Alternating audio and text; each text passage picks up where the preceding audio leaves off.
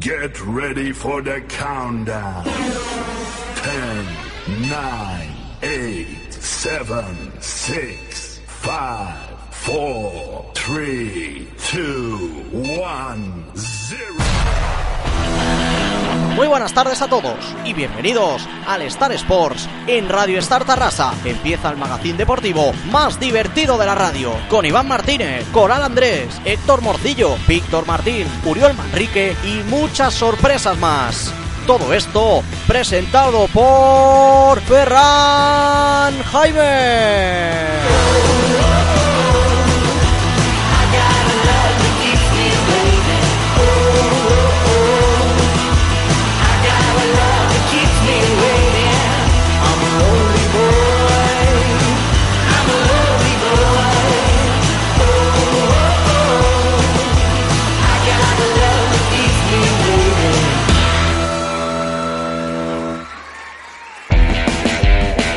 Buenas tardes a todos y bienvenidos a Star Sports aquí en Radio Star Tarrasa en la 100.5 de la FM y en www.radiostartarrasa.com. Me presento, soy Ferran Jaime y empezamos el programa 30 de la quinta temporada ya en la recta final de lo que viene siendo habitual, aunque este año me da la sensación que vamos a hacer más programas de lo, de lo habitual, pero bueno, veremos a ver cómo, cómo se, se, se llega, porque por calendario eh, normalmente hacemos por temporada unos 35, 30 y pocos y no sé si vamos a llegar a esa cifra, sino que la pasamos, pero bueno, todo puede pasar, estamos en mitad de una pandemia, así que ah, puede pasar de todo.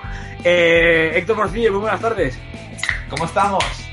Yo voy con cuidado al abrir la lata porque está claro que cuando la hago en el estudio, si gotea algo no pasa nada, pero como estoy delante del ordenador, puede ser un problema.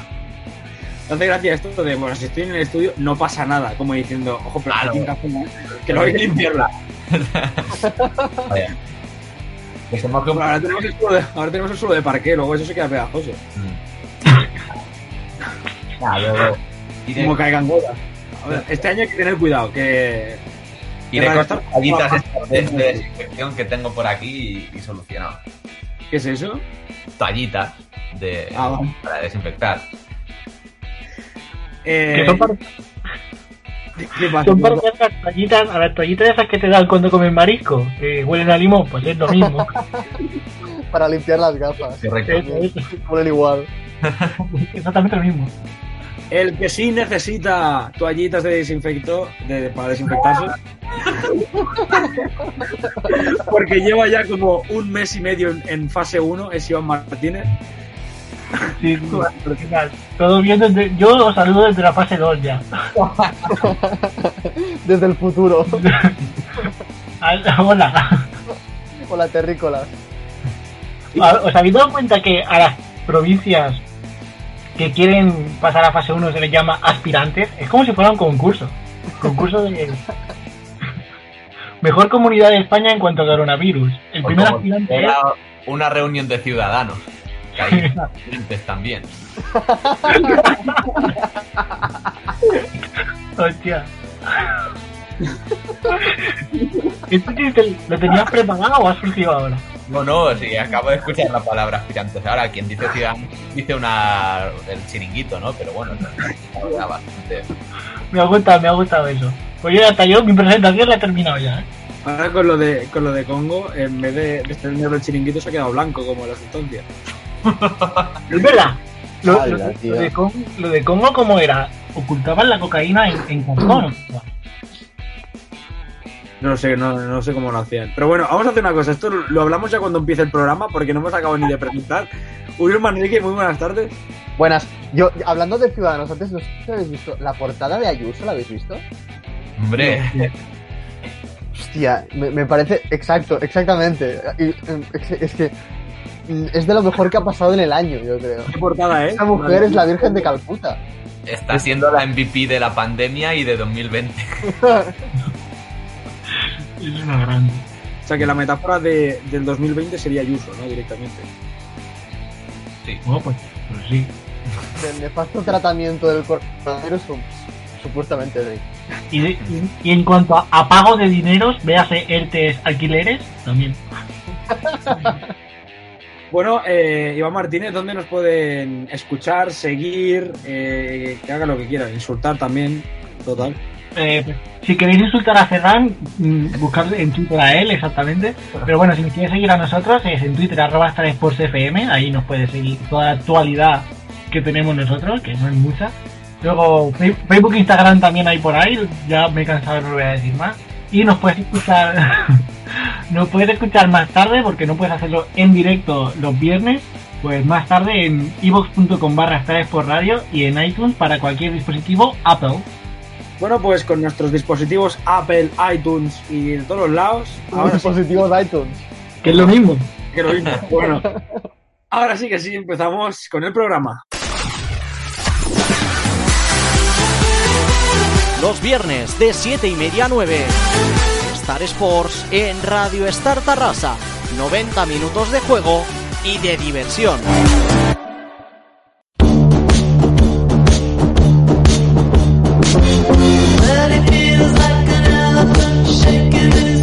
Bueno, pues empezamos primera sección del programa y lo hacemos ya con un habitual, imperdibles. Imperdibles no hay que olvidar que es la sección de Iván, pero que bueno, lo- nos la apropiamos cuando, cuando se nos viene en gana. Pero le reconocemos y el mérito y le damos crédito a él. Claro. Aquí traemos a, a Roberto Carlos, que es una leyenda de- del fútbol, tanto de Madrid como de Brasil. El vídeo tiene unos años realmente. Lo que pasa es que estaba pensando que, que, bueno, es de final de 2016 aprox. Que nosotros en, aquella época no nos dedicábamos a hacer el tipo de contenido de ahora. O sea, ese vídeo igual en el Star Sports de la época no hubiera tenido cabida por ser demasiado chorra o demasiado Star Sports do- 2020, ¿no? En el vídeo vemos a, Roberto Carlos en, en su coche grabándose, algo que, que nunca entendió, que lo hace mucha gente grabarse mientras conduce. Pero bueno, aquí lo, importante es el mensaje que él dedica a sus compañeros de un grupo de WhatsApp. Oye, dejamos ya de tontería que siempre hablamos de putas nesse grupo, ¿eh? Demasiado puterío aqui, demasiado puterío. Hablamos de cosas serias, caralho. Vamos a ver que me parió. Allah, Allah. E- Ese, ese último segundo nu- nunca lo entendió, pero es que ha sido mágico. Parece que lo hayamos hecho aposta porque es, por- porque es Ramadán y parece un rezo árabe. Me parece que estoy a punto de explotar. Sí, directamente. Tan Pero- que se convirtió al Islam. ¿Qué grupo de WhatsApp será ese de Roberto Carlos? ¿El, el de Brasil, de 2006, el del Madrid, el embajador de la Liga? Ronaldo, Me gustaría que fuera eh, Padres Tercero B o algo así. De la escuela de, A ver, de sus hijos. Sí, estaría muy bien. Tú Imagínate tener a tu hijo en un colegio y que te llegue de Roberto Carlos un audio así.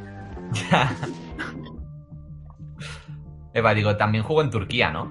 Roberto. En el Fenerbahce, sí. Pues ahí también hay numeritos de, de que pueda salir de ahí el. el Sí.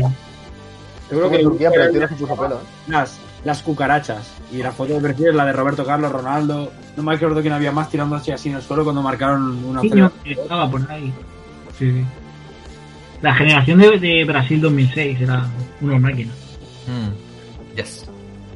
Oye, ¿os, os acordáis en qué equipo jugaba Roberto Carlos antes del Madrid? O sea, todo el mundo lo conoce por su época en el Madrid, pero poca gente sabe en qué equipo jugaba antes. ¿Y tú lo sabes? Sí, claro. Si no, no lo diría. Claro, también puedo decir, ah, no, no, yo no sé tampoco. No, no. Trotamundos, dice.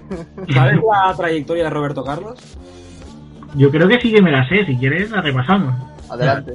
Voy a buscarla. Dos secciones en una, tú. Hemos pasado de imperdibles a... Inventando el programa. Espérate, que me acaba de salir un cantante. Bueno, ese es Roberto Carlos el cantante, sí. Claro, ha salido el, el otro, el, el tocayo. A ver, eh, Roberto Carlos, aquí, lo tengo. A ver si sale la trayectoria. Hostia, pues jugaban equipos, ¿eh? Sí, sí. Pero empezó en Brasil en equipo muy chorras. Luego, creo que era el Sao Caetano, uno de esos. El, el más importante. Luego, Inter, Madrid, Fenerbahce y Corinthians. Y luego Mira, el, pues. el Ansi ruso también. Creo que Se fue va. Se fue con el todo. La trayectoria de después la tienes bien, la de antes. Jugó en el Uniao Sao, Sao Joao. O sea, el patio de colegio. Son 23 de edad. Luego estuvo en el Atlético Mineiro. Hostia. Luego jugó otros años en el Palmeiras. Y fue al. Y se fue al Inter. Pero un año solo en el Inter, o sea. Un año, un año, estuvo una temporada. Y después al Madrid. Ha dicho que los equipos brasileños eran de mierda, pero ha dicho el Palmeiras y el Atlético Mineiro. O sea que tampoco Ya, ya, de mierda ni nada, ¿eh? Y no me he equivocado. Eh, es fútbol brasileño en sí que, que no destaca por su nivel técnico ni, ni por su clase, pero bueno, que dentro del fútbol brasileño pues son Exacto. los importantes. Sí. No, pero Roberto Carlos es un tío que, que yo, es de esos futbolistas que, que caen bien a todo el mundo. Por lo menos a mí, A mí no. ¿no? A mí no me cae nada bien, no, no. ¿Pero por qué es del Madrid o por alguna razón? Sí, no, no, no sé, nunca me ha. No sé, no- nunca me, me- Tampoco es que me caiga mal, pero tampoco me ha caído bien nunca. Bueno. La, la sección que viene ahora te va a gustar, entonces. me va a encantar. Vamos con los amigos de Uriel Manrique y la hilamos con la sección que hemos tenido porque toca ahora brasileños.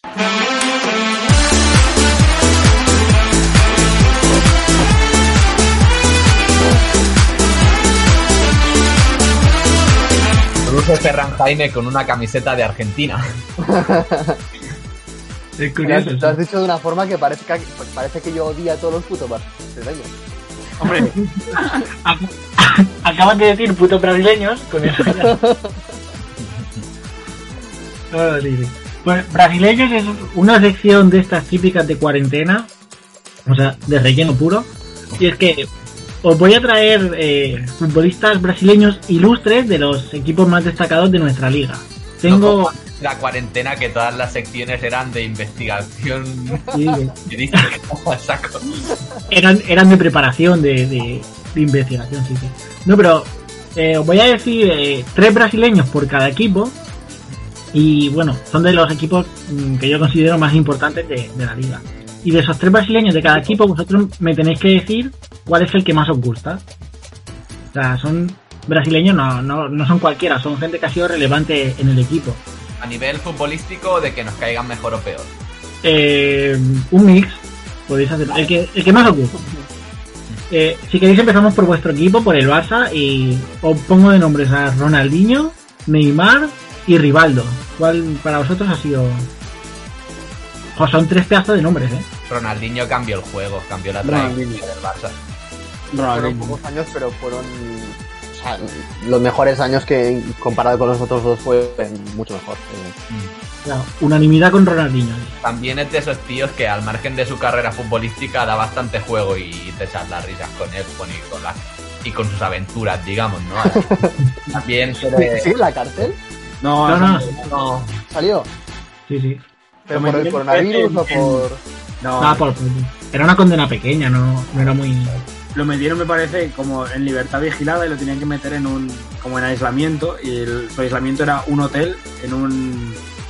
en una. en una habitación de estas de lujo, de, de un hotel, en una suite. Está bien, la cosa bien. Bueno, este verano lo tendremos en Castefa otra vez. Vamos, vamos a- al siguiente equipo, el Real Madrid. Bien. estará contento Ronaldinho con la, con la victoria de Albiol en Badalona. que que ver con Castelldefels. Porque él apoyó la candidatura del PP, ¿no? En, en Castelldefels. Pues ya va haciendo poco a poco la zona de Barcelona por al lado. Y también apoyo al presidente de Brasil. A Bolsonaro. Bolsonaro, exacto. Bueno, va- vamos, tema Ronaldinho aparte, vamos a hablar de- del Real Madrid. Eh, los tres brasileños que os pongo son Ronaldo, Robinho y Roberto Carlos. Podría haber entrado Marcelo también, pero pongo Roberto Carlos por ser leyenda. Hostia, y pones Robinho, tío. ya O sea, Robinho, pero por, por la historia de su fichaje, que fue uno de los fichajes más caros que venían de Brasil. Y no sé si os acordáis, antes de fichar por el Madrid, a su madre la secuestraron. O sea, Ya me acuerdo de eso, ¿no? Las aventuras de Robinho también, telita, ¿eh? O sea, hablamos Sí. de los de Ronaldinho, pero las, las, las de Robinho también. Que no puede pisar Italia, ¿no? Me parece. ¿El qué, qué? No puede pisar Italia, ¿no? No, si pisa No, va, no, no. va a la cárcel. Si no me equivoco, lo, lo traje yo en estrellados agresivos y tenía lo del pendiente un juicio o ya había sido el juicio de una posible violación, exactamente algo así. yo también lo traje cuando hablé de futbolistas encarcelados. una cosa Era- también es verdad. Ronaldinho fue bueno en su día, Robinho ni es. Exacto. Ah, tuvo un año bueno solo. Me quedo con Ronaldo- Ronaldo de la posición que ha, que ha dado Iván. Ronaldo tuvo- Yo digo que Ronaldo tuvo muy buena época en el Madrid, pero no creo que fuera su mejor época. Fue muy buena, pero no creo que fuera su mejor, así que me quedo con Roberto Carlos, que creo que ha sido también el futbolista. eh, bueno, con Roberto Carlos me quedo. Vale. Ur- Uriol, tú. No, yo voy con Ronaldo también. Vale, Es que había por, por, por, porque no, y Roberto Carlos porque aún menos. O sea, no estaba en la cárcel por, por de Costello. Bueno, pasamos a- al siguiente equipo, al, al español, ya por, por simpatía, ya por, por ser otro equipo. Me ha costado encontrar a tres brasileños ilustres de- del español. Pero bueno, he encontrado a tres. Uno, Si no tienen Uno para fichar brasileños. uno es Coutinho. Coutinho estuvo un añito en el español, cedido por, por el Inter de Milán. Estuvo allí, vistió la camiseta. El otro es Fredson, no sé si os acordáis de Fredson, época de Miguel Ángel Lotina y bueno, esa época de la Copa del Rey. Y el otro es Eduardo Costa, un, un centrocampista que llegó a, a debutar con la selección brasileña estando en el español. Pues mira, Guarro, Eduardo Costa hasta lo que recuerdo. ¿El qué? ¿Qué? Era un pelín guarro Eduardo Costa hasta lo No, que sí, recuerdo. ba- bastante guarro, pero bueno, es típico mediocentro defensivo brasileño. Véase Casemiro, cosas así. pues yo me voy a quedar con, con este último, ya que no es fácil jugar en español y debutar con alguna selección, así que. Vaya. Pero si no, me quedaba con, con Coutinho, porque me parece que fue cuando empezó a despuntar. eh, Lo hizo bien. y Sí, no, no, hizo- mal en el español, lo hizo bastante bien. O sea, para los, los, los que digan que, que es que Coutinho es Liga de Premier y que no se ha adaptado al Barça por la Liga, que vayan a Meroteca y busquen el Coutinho del español. Me pareció Bueno, que y en- estaba ahí. En el Inter también no lo hacía mal. Para haber fichado muy joven en el Inter, no lo hacía nada mal. Sí, para mí lo ha hecho bien en todos los equipos menos en el Barça. Sí, sí, sí. Va- En el a... Bayern también tuvo, de lo poco que jugó, también tuvo buenos, buenos partidos. Bueno, sí. Eh, vamos a- vale, perdón, Iván. vamos a- Lo siento, eh. al, al siguiente equipo. En esta lista de equipos no, no voy a poner el Atlético de Madrid, porque es que ha tenido tantos y ninguno ha destacado que no ponga ninguno. Eh, vamos, vamos con Me el... pone el español, tú. Sí, no, ha dicho a tres también. porque, porque es más difícil. Pero vamos con el Sevilla. El Sevilla sí que tengo tres nombres, yo creo que de muy buena calidad, que son Luis Fabiano, Julio Baptista y Dani Alves. ¿Con, ¿con quién os quedáis? Con Dani Alves, todos han hecho una gran función para el Sevilla, pero Dani Alves ha acabado siendo el jugador más laureado de, de la historia. Exacto. Y con el Sevilla creo que fueron cuatro o cinco títulos que consiguió. Mm. Dos, dos UEFA, dos Supercopas de Europa, creo. Y no sé si me dejo alguno más, pero lo hizo muy bien. Aunque Baptista todos lo recordamos de aquella época del Sevilla, que, que no veas. Mm. Y Luis Fabiano con la pelea con Diogo, eso era, Sí. eso era lo mejor. Luis Fabián tuvo una época en la delantera junto con, con Canuté. Sí. Así que yo me voy a quedar con Luis Fabiano. Yo me quedo con Luis Fabiano también, ¿eh? por eso. Es complicado, ¿eh? Porque a mí me gusta, por ejemplo, el, más el Dani Alves de- del Barça ya. Que en el Sevilla ya era un jugador increíble, pero creo que en el Barça es cuando se convirtió en el mejor lateral del mundo. Lateral No, bueno, de hecho, cuando ganaron la Supercopa de Europa el año antes de que fichara por el Barça, no sé si se la ganaron al mismo Barça o... No, al Milan creo que fue. Le ganaron la Supercopa de Europa y Dani Alves fue elegido en el mejor 11 de, de Europa como lateral izquierdo. La- digo, lateral derecho. Y fue ahí cuando la famosa portada del Real Madrid de hay que fichar a este de que es el mejor lateral de- del mundo.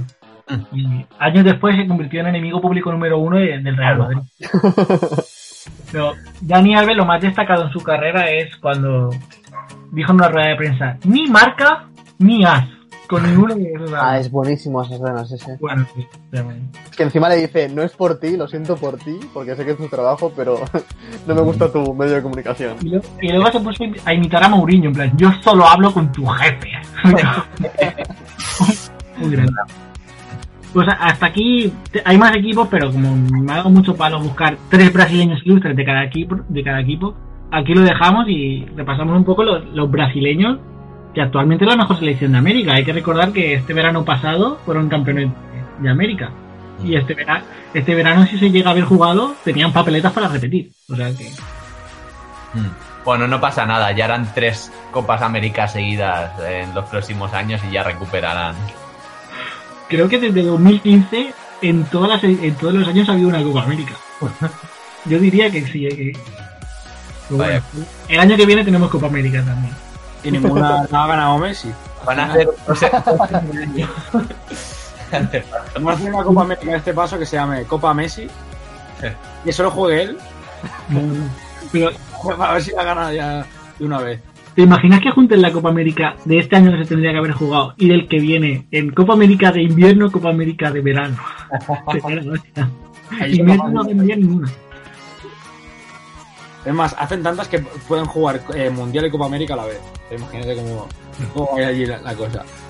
Bueno, pues vamos a cambiar de sección. Vamos a ir para, para, bueno, para otra sección que se podía hilar con los brasileños que ha tenido el Barça. Y vamos con una que se llama Lesionados.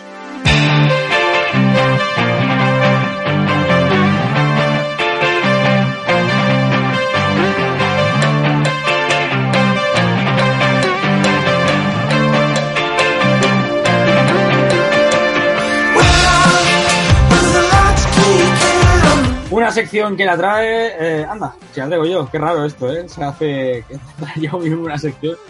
No, vale. oye, ¿qué pasa, Joan? Dime. Digo, tú trabajando. rarísimo. Estoy trabajando. Eh, no tengo otra cosa que hacer en cuarentena. No, no, sí. Eh, bueno, lesionados. Una sección que traigo en honor a los jugadores estos que se han lesionado de alguna manera muy inútil, que alguna vez hemos recordado eh, momentos así. Por ejemplo, hemos recordado la mítica de Cañizares con el bote de Colonia, que lo hemos hablado alguna vez en el programa, pero hoy lo volveré a recordar. Y esto nace porque, por ejemplo, los equipos han vuelto a, después de esta cuarentena y de este confinamiento, los jugadores han vuelto a entrenar con sus equipos de manera individual y de manera colectiva poco a poco. Pero ya sorprende que hay, y van a, creo que han muerto, acaban de pegar un tiro algo. Eh, Es que eh, con el móvil tengo que ponerlo a cargar y hace mucho ruido, tío. O sea, Ejecución en directo. creo que puedes silenciar el micro, creo. Ya, no, no, no lo he entendido todavía. puedo, puedo verlo. Ya, pero ya está, ya estoy. Ya, total. Vale, pues lo, lo que iba diciendo. eh, los equipos han vuelto a entrenar y han vuelto a las famosas lesiones. Y tú puedes decir, ostras, como por ejemplo ha sido, me parece que ha sido el caso de, de un Titi en el Barça que se ha lesionado. eh, creo que sí, creo. Ahora estoy dudando. Un jugador del Barça se ha lesionado, pero ahora no, me- no- no lo he mirado. No, un titi, un titi, ya digo. Un Titi, ¿verdad? Entonces ha tenido una lesión, pero lesión muscular, pinchazo, no sé qué. Pero lo que me ha llamado la atención ha sido que en el Real Madrid, Lucas Jovic, atención, porque no se ha podido reincorporar al grupo porque ha tenido un accidente doméstico. Y es que, según el diario Curir, el delantero del Madrid se cayó de una terraza en Belgrado y sufrió una fractura extraarticular del hueso eh, del pie derecho. Entonces se cayó el tío de una terraza allí en el confinamiento que a saber qué estaba haciendo y entonces no se ha podido reincorporar. ¿Pero de qué altura?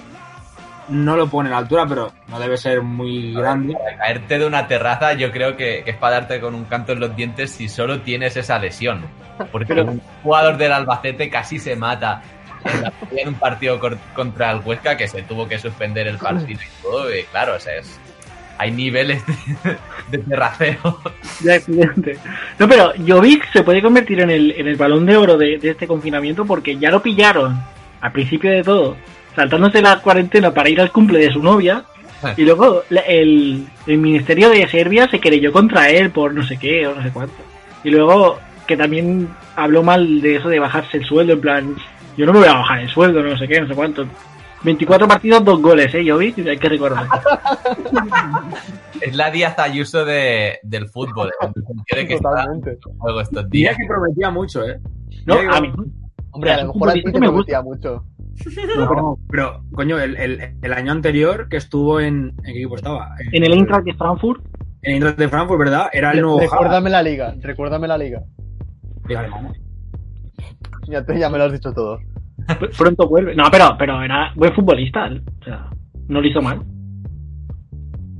Bueno, total, a lo que iba. Entonces, han habido más, más historia de accidentes y de lesiones así un poco más absurdas. Recordaba el de Cañizares, que es que justamente cuando estaba concentrado con la selección española para disputar el Mundial, en el que él se postulaba como el portero titular de la selección española, se le cayó un bote de colonia en el pie y se hizo un corte en el tendón y tuvo que eh, abandonar la concentración. No solo eso, sino justamente otro, otro jugador del Valencia, que no sé si, creo que no estoy compañeros, ¿no? Es eh, Ever Banega. Es que eh, Bueno, y- Iván ahora no sé, ahora ha ido al monte, ¿sabes cuando sopla el viento? Pero no pero ahora no he sido, yo no he sido, tío. Si tengo haciendo código, código Morse, ¿eh? ¿Cómo no te vas a- Te dice, no, no, no soy yo cuando está su, su, su- su usuario moviéndose, ¿sabes? En pantalla. Te lo juro, tengo el móvil en la mano, tío. O sea, tengo el móvil en la mano. ¿Cómo voy a ser yo si lo tengo cogido? No sé, no sé, cosas raras. Hay que llamar a Coral para hacer esta. ¿Será el sonido ambiente o algo? También. Bueno, lo que iba, Vanega, que el tío estaba echando gasolina, se dejó, no puso el freno de mano y se rompió la tibia y el peroné. Son dos mil Ah, dólares. qué Con el idiota. coche, verdad, verdad. Porque la rueda le pasó por encima de la pierna. Luego tenemos, por ejemplo, Alessandro Nesta, jugador del. Milan, que, bueno, eh, el tío eh, sufrió una rotura en el tendón de la muñeca por jugar más de la cuenta a la PlayStation. Hostia, pues yo estoy en peligro ahora mismo, ¿eh? Síndrome de Eso es túnel lo que hago últimamente. Ujú. Dice que, entonces, por ejemplo, cuando, cuando el Apache Tevez, eh, Carlos Tevez, iba a fichar por el Manchester City, que era de los primeros fichajes que hacía eh, el jeque del City y que iba a ser muy importante y fichaba a los cracks, pues no pudo debutar con el Manchester City porque se resbaló en la ducha y tuvo un esguince de tobillo. Joder. No solo esta lesión, sino por ejemplo Carlas Busquets, el padre de, de, de Sergio Busquets, sufrió quemaduras de segundo grado con una plancha para evitar que se cayera encima de su hijo. Pues, Qué varia- bonito, se- ¿eh? se- podíamos haber tenido a un Busquets como Ribery, ¿sabes? Pero, no. Luego, por ejemplo, tenemos eh, Carlos Cudicini, que era, ha sido portero de la Lazio y del Chelsea, que tuvo que pasar por quirófano para operarse de la rodilla por culpa de su perro. Y no es que le mordiera, sino es que el perro salió corriendo, tenía la correa atada a tal fuerza Oh, que arrastró al portero durante unos metros, provocándole una lesión en la rodilla. eso es muy, muy de escena de los Simpsons. ¿Sabéis un vídeo que se ve un- una anciana con un Doberman? Que sale el Doberman corriendo y la anciana sale volando, pues lo mismo el portero este. Y eh, para terminar tenemos pues al, a otro portero, en este caso es eh, Richard Wright. Es que lo, lo he perdido en el momento. Es el ratón de orden. El exportero del Everton se perdió el partido ante el Chelsea al salir a calentar, tropezarse con el cartel de no pisar el césped porque se iba a caer. Eso ya es muy de, de- de torpeza. Pero bueno, Sí, Vaya lesión. situaciones pues más absurdas que se han conocido en, en el fútbol. ¿Algo que añadir? ¿Alguien ha tenido una lesión así absurda alguna vez? ¿Te- ¿Te has dejado la de. ¿Cómo se llama el jugador ese del Barça? Que se lesionó en el bus, tío. A Douglas, pero. Douglas, eso- exacto. Douglas. Hemos hablado tanto ya de eso, de. Es verdad, no- pero ahora que lo he dicho me he acordado. De, de Cañizares tuvo un esguince de huevos. Podéis buscarlo en internet, el esguince de huevos de, de Albelda. Y co- y co- de Albelda. Albelda, el, de- el del Valencia. Sí, sí, Sí. Hostia, pero ¿y cómo te, te, te haces un esguince en los huevos? Hay que, hay que preguntárselo a él. Ha- Haciendo lo mismo que hacía Graves, en lo de sacárselo para ponerlos en la cabeza de tal. ¿A quién fue eso? Fue a Raúl, ¿no? Hostia, no me acuerdo. Testicular, llama. Eh, la- el nombre técnico es torsión testicular. Torsión testicular. Tienes que Era tener un mucho peor. para poner la- los huevos en la cabeza a Raúl. Como si, eh, yo qué sé, coge a Arturo Vidal y le poner los huevos de la cabeza a Messi, ¿sabes? Ya, pero Arturo Vidal no tienes huevos a decir que no te los pongan encima de la cabeza, ¿eh? Porque te saca la navaja y te revienta. Exactamente. Bueno, pues vamos a ir con la siguiente sección. Os preguntaba que si alguno de vosotros ha tenido alguna vez alguna sección, una sección, alguna lesión, Una sí, sí. Alguna sección así algo, algo torpe, alguna. Bueno, yo, yo me rompí, es verdad, es verdad, es muy patético. Yo me rompí el, el dedo gordo del pie de- derecho haciendo una vaselina. Hostia. Porque le, le, le di demasiado, sí, sí, literalmente, le di demasiado, o sea, en vez de darle a la pelota le di al, al, al césped, pero muy fuerte. Me Joder, rompí el dedo gordo. eras un killer del área, ¿eh?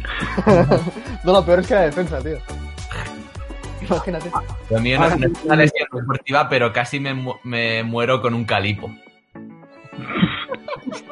O sea, me, ¿sabes el, el, el liquidillo ese que queda debajo de- del calipo?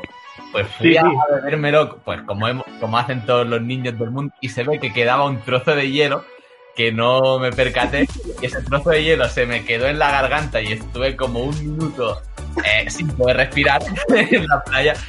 Y, y la casualidad que había un médico, eh, el que siempre está, el héroe sin capa, y me, me Hay un metió médico en la sala. en la garganta, que tampoco hace falta ser médico para eso, pero bueno, me salvé la vida. No era hombre seguramente a día de hoy. Sentiste, Era en algún que otro periódico, supongo. sentiste lo que es un Death Throat, pero tal cual.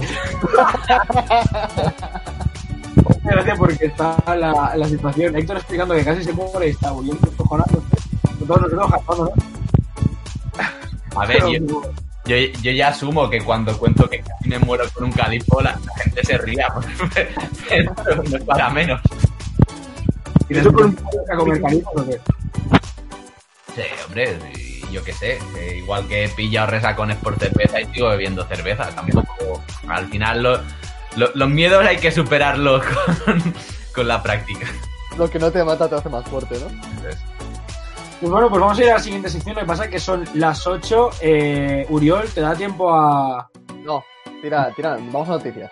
Vale, pues vamos a ir al Star News.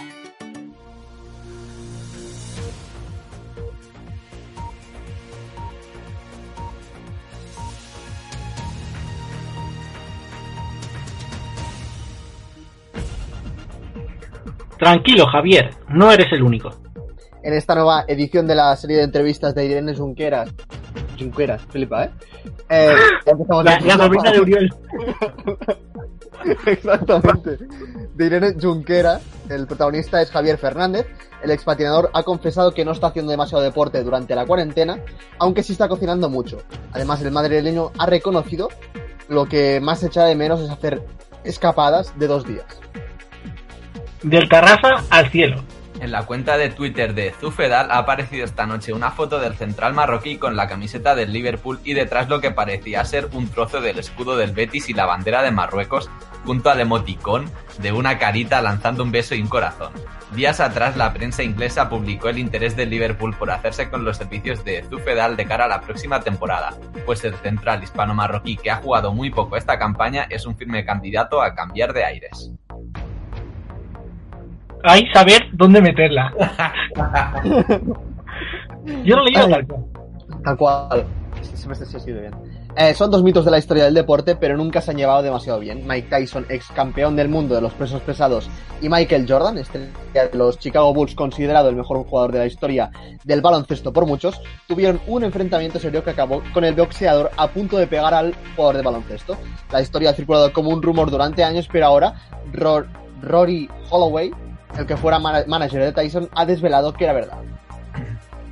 La gestión del gobierno pierde a un soldado. Uno de los futbolistas que más beligrante se está mostrando es Roberto Soldado. El delantero del Granada ha vuelto a ser noticia este sábado tras atacar al PSOE por el último y polémico tuit que ha publicado en las últimas horas. El comentado mensaje critica la gestión de la Comunidad de Madrid a la, ca- a la que califica de ineficaz e irresponsable y añade que la vida y la salud de los madrileños y madrileñas es lo primero, por delante de cálculos partidistas, economistas o propagandistas. Está la seguridad. Origi tira de recuerdos y de eliminaciones. el jugador del Liverpool que marcó el cuarto gol en las semifinales de la Champions ante el Barça el año pasado, ha querido recordar que esta semana ha hecho un año justo de la hazaña en Anfield. Origi ha colgado en sus redes sociales una foto con un cuadro que le regalaron sus más allegados, en el que se ve a él marcando el gol en ese famos- famoso córner. Dicho cuadro ha sorprendido a sus fans ya que ocupa tres cuartas partes de la pared de su salón, motivo por el cual ha sido muy comentado en las redes sociales y trending topic en Twitter. Vale, pues ya lo sabéis. eh, Cada vez salen peor, ¿eh? ¿Eh? que cada vez salen peor los informativos. Bueno, lo que decía, cuatro noticias eh, ciertas, una falsa. ¿Cuál es la noticia infiltrada? Yo diría que es la última porque ya la trajiste la semana pasada. Vale, que ya yo os la quería colar del palo. Digo, no es que son capaces de decir otra, no sé qué. Vale, pues Héctor ha estado atento y efectivamente la noticia infiltrada es la de Origi, la de que, bueno, la de que tiene un cuadro. La semana que viene la volveré a traer por si acaso. ¿Es eso o que la has liado y estás disimulando? No, no, no, lo he, lo he hecho apuesta, lo he hecho apuesta. Vale, porque vale. encima, justamente, si, no, si la hubiera liado, justamente he dejado la falsa, porque es falsísima. Pues bueno, vamos Es a ir con la siguiente. Es muy falsa. Vamos a ir con la siguiente sección. Que se llama. Se llama, se llama, se llama. No sabe ni, qué, ni dónde está. No sabe ni dónde está. Tengo toda la, la- la escaleta. Ha mirado tres pantallas diferentes. Vamos a ir por orden, vamos a ir por orden y vamos a ir con cosas rusas.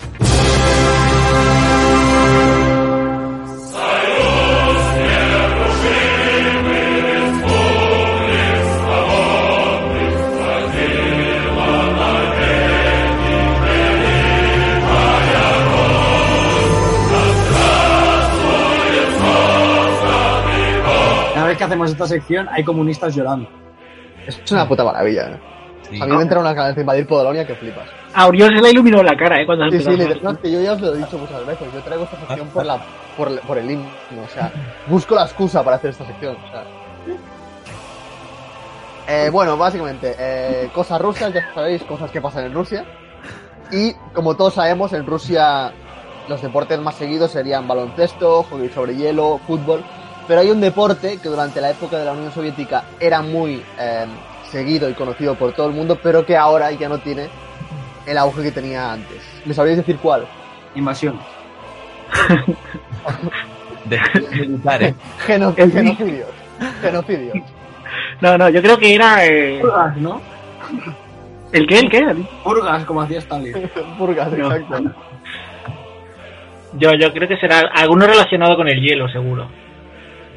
No, es que, ah, es que puede, puede haber gente que no considere esto un deporte. A ver. Si, si, si es el curling, me matas, ¿eh? No, no, no, no, es el ajedrez. Ah, bueno. eh, eterno debate. No, pero sí. Exactamente. Deporte, deporte. Deporte, lo, lo pasamos como deporte, ¿no? Tendones- bueno, básicamente, hay en- de, o sea, muchas lesiones por en la, en la muñeca, entonces es un deporte físico. Fisiquísimo.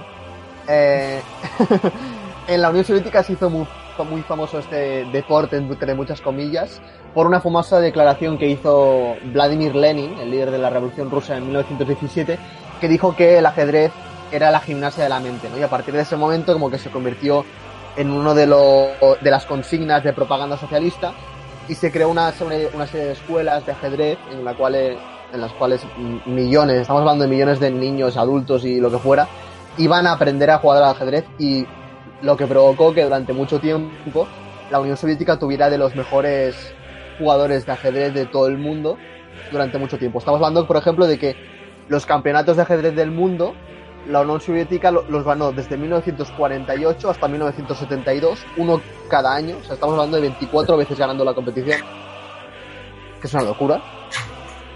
Y eh, hay una anécdota curiosa. Celebrando los títulos rusos. sí, exacto. Y hay una anécdota curiosa que es que en 1972, justamente el año donde dejaron de ganar, em, se produjo como un combate real de la guerra, de la Guerra Fría, ¿no? Norteamericanos contra, contra rusos. O sea, en el Campeonato del Mundo de Ajedrez llegaron ese año a la final Bobby Fischer, que era norteamericano, y Boris Spassky, que era soviético, ¿no? Era además la primera vez que un americano llegaba a la final de un torneo de ajedrez y como que tuvo mucho revuelo, o sea, se jugó en Islandia y atrajo muchísima expectación, periodistas de todo el mundo, em, gente, o sea, solo os diré que en el público había 5.000 personas Joder. en, un, en, un, en una partida de ajedrez, de- me parece una puta locura porque tiene que ser más aburrido que pegarse un tiro en la sien. Y ¡Mátalo! ¡Mátalo! ¡Caballo! ¡Sí! ¡Mátalo! te imaginas animando. Algo así. Bueno, además, por primera vez en ese momento, un extranjero ponía en peligro el dominio soviético, ya que muchos decían que, el norteamericano era mucho mejor que el soviético. Y se dice, aunque he encontrado algunos que lo dicen, otros dicen que es mentira, que el mismo gobierno soviético eh, infiltró en el hotel donde estaba el norteamericano varios agentes del KGB, del Servicio Secreto Ruso, que intentaban hacerle la vida imposible al norteamericano para que se retirara de la partida y se dice que le pusieron tranquilizante en la comida y que durante la noche hacían ruidos en las paredes para que no durmiera. Esto, esto se dice, ¿eh? no, no, no he podido encontrar si es real o falso, nunca se ha podido saber. A ver, yo creo que será verdad. Montarse una fiesta en puede la ser porque el mismo norteamericano, exacto, montaba una fiesta en la habitación de al lado. El mismo norteamericano lo dijo, dijo que, que- que sospechaba que había gente del KGB em, arruinándole la estancia en Islandia y se planteó incluso dejar, eh, no, no participar en la partida, pero finalmente se dice que el presidente norteamericano del momento, que era Nixon, lo llamó y le dijo que o, ju- o juegas y ganas o no, ven, o no vuelvas a Estados Unidos. Joder, vaya presión, loco. Bueno, Nixon siempre fue un poco así. Que te, que te digo tal cual, que te invado Vietnam. Bueno, Eso le Eh, fue bien, lo de Vietnam le fue bien. de puta madre le fue. Acabó, acabó destituido. Y bueno, finalmente, como os podéis imaginar, ganó el norteamericano. Algunos historiadores incluso dicen que, eh, como el ajedrez era un deporte tan importante en la Unión Soviética, el declive de la propia Unión Soviética del crecimiento del comunismo empezó a caer a partir de este momento por el gran impacto que tuvo internacionalmente. Pues ah, voy a añadir cosas a, a cosas rusas. Y es que durante la, la Guerra Fría, bueno, esta época de Estados Unidos contra Rusia, eh, se hizo lo del milagro sobre hielos. No sé si hemos hablado de ello alguna vez. Que fue aquello de que la Unión Soviética también dominaba en cuanto a hockey hielo. Y un equipo de americanos formado por universitarios consiguió ganarle la final de los Juegos Olímpicos de Invierno a, a la Unión Soviética. Y eso a los soviéticos le, fue una patada en el culo. O sea, en América se lo recuerdan como el milagro sobre hielo, pero es que la Unión Soviética eso fue la mayor humillación de, de su historia. Y luego así, ya que ellos, el ajedrez les gustaba mucho, el mejor juego para mí de la historia de Rusia es el Tetris. O sea, un juego como, un juego como el Tetris, que es lo que es, no hay más, ha llegado a ser internacionalmente famoso. O sea, y creo que raro Pero es hasta hace poco era, era el juego más vendido del. Hasta hace muy poco, creo. No sé qué, juego lo superó, pero hasta hace poco era el, el más vendido del mundo. De la historia. No, es que Pero- Fortnite es gratuito, entonces no lo sé. Es que Voy a, voy a buscarlo incluso. Búscalo, pero yo creo que raro, raro sería que alguien en su vida no haya jugado ni que sea una vez al Tetris. Ya. Podríamos hacer una sección que se llamara Guerra Fría y empezar, ya que estamos comparando siempre eh, URSS con, con Estados Unidos, se podría hacer aquello, ya que estamos haciendo clases de, de- de historia del deporte entre estos dos grandes poten- este- entre estas dos grandes potencias. No, en, en este, en este programa tuvimos la sección de American Sports, dejé de traerla y Uriol trae ahora cosas rusas, o sea, nos cambiamos de bando, nos cambiamos de bando súper fácil, ¿eh? Bueno, yo Ahora soy un poco comunista, ¿eh? Ahora tendremos que, que- que seguir siendo comunistas, pero dejando de lado Rusia y tendremos que hacer cosas chinas. Mira, si no me equivoco, ahora el más vendido. Sí, sí, creo que lo estoy viendo. Es Minecraft. Pues vaya, vaya, vaya negocio tú. A Minecraft ha superado a Tetris. Eso, eso estoy convencido. De que La sea el más vendido no lo tengo tan claro. La generación de ahora son unos payasos.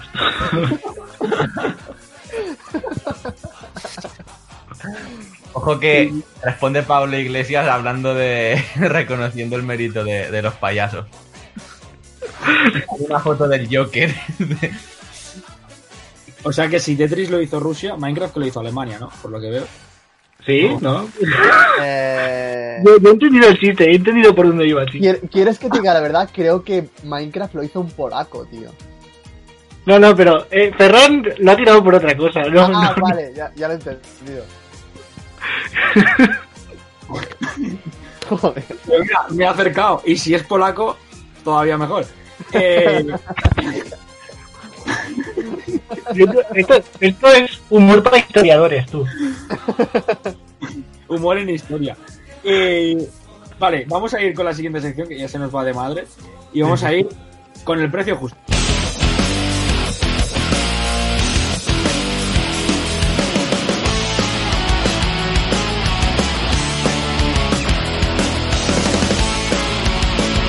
Bueno, el precio justo, otra de las secciones que, bueno, hace unas semanas que no traíamos, pero que también se está haciendo un poco habitual en esta recta final de, de Star Sports. Sí, como mínimo en la cuarentena. Sí.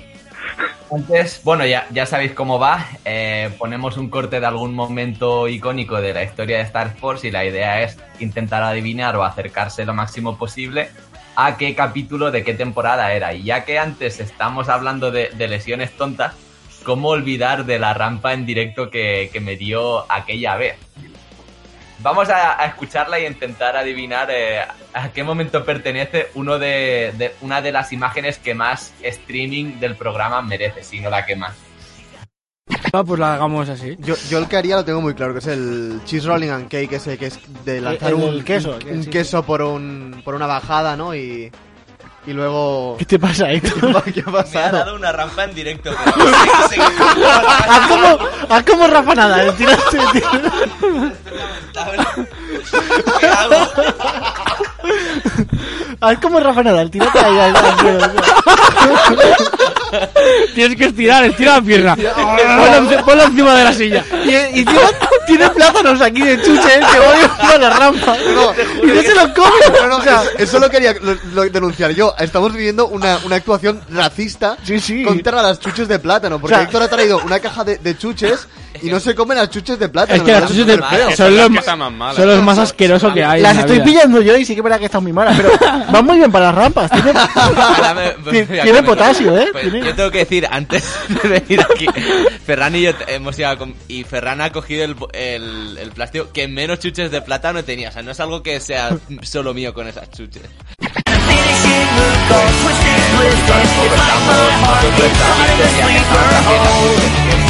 Sinónimo de decadencia y formalidad del programa. A ver, ¿quién sabe situar este momento? Sobre todo,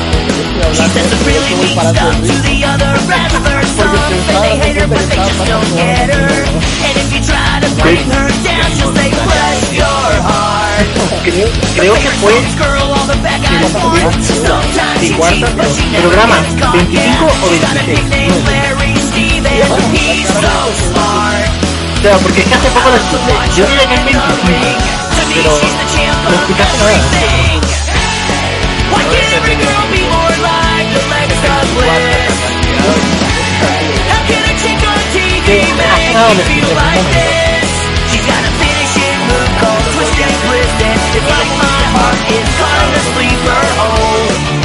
Yo creo que una de las bromas más negras que hemos hecho y que era una de las bromas que más ha visto porque salió bien a todo el mundo que estaba en directo fue cuando hacíamos entrevistas en el directo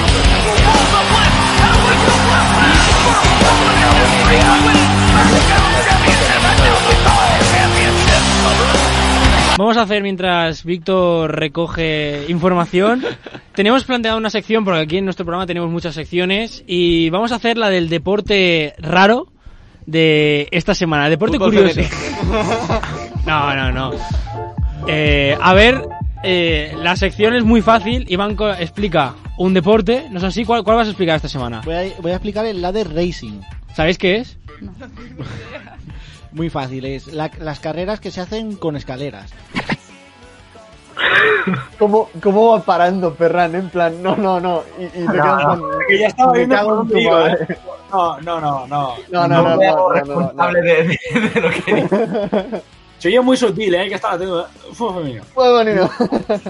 Hay que, o sea, el chiste en sí es la hostia porque es humor, es humor inteligente, ¿no? Es humor. eh, estamos al oyente teníamos a dos jugadoras de fútbol femenino Claro. en el estudio en aquel momento. Lo que, lo que pasa que en el momento ninguno nos reímos, salvo Héctor, para sí mismo se ríe un poquito y te das cuenta de que el chiste eh, no ha sentado bien en la mesa.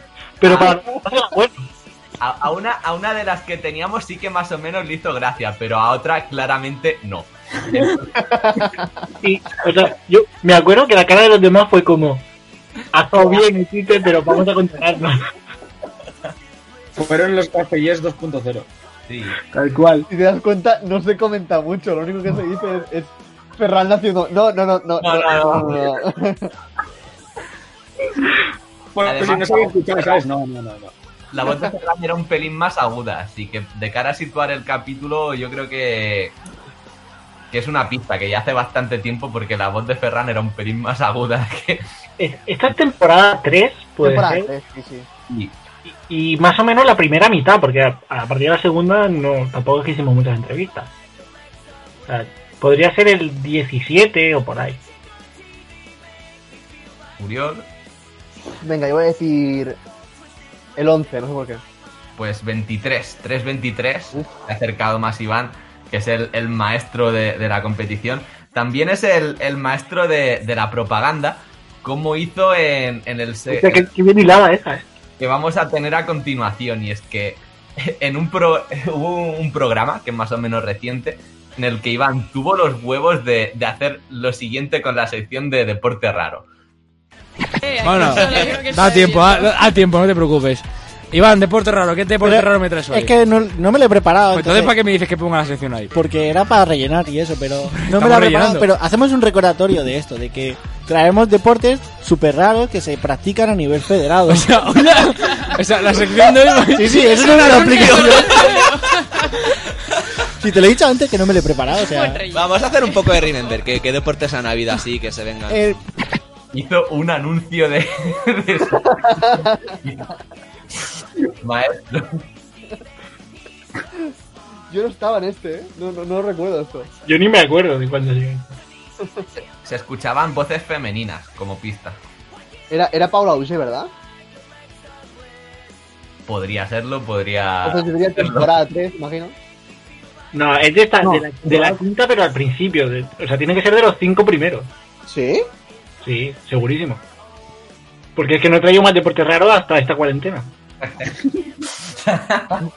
Y el primero que trajiste era este, ¿no? Que, Sí. que era la, la, la autopublicidad. Buah, yo no tengo ni idea, ahora mismo. Me ha matado con esto de temporada 5. El primer programa. Programa ¿De 1 la de temporada la 5? temporada. Joder. Vamos, que Iván empezó bien la temporada, ¿eh? De puta Yo madre. siempre empiezo bien.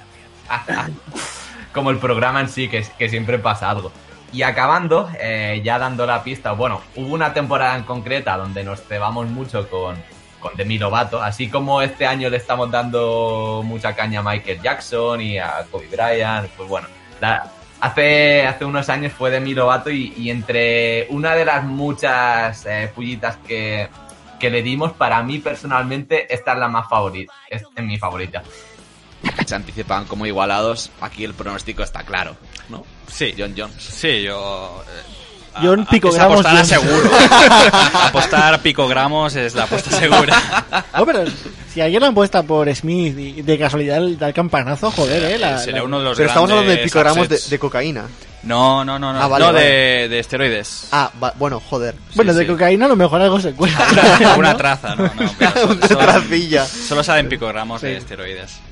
Pues con esto, hablando como siempre de droga, tenemos... acabamos, acabamos ya con la drogata reina, o sea, no, no le engañes, no le engañes. La, la señora picogramos. Esa no se mete en picogramos. Vamos a ir ya para, para despedir el programa. Se mete picos. que-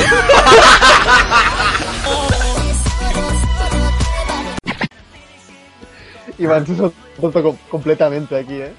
Se dejó ir. Iván siempre que llegaba a la parte final del programa, era del palo se remangaba. No que lo mejor de todo es que todos lo mirábamos esperando el típico chiste de Demi Lovato.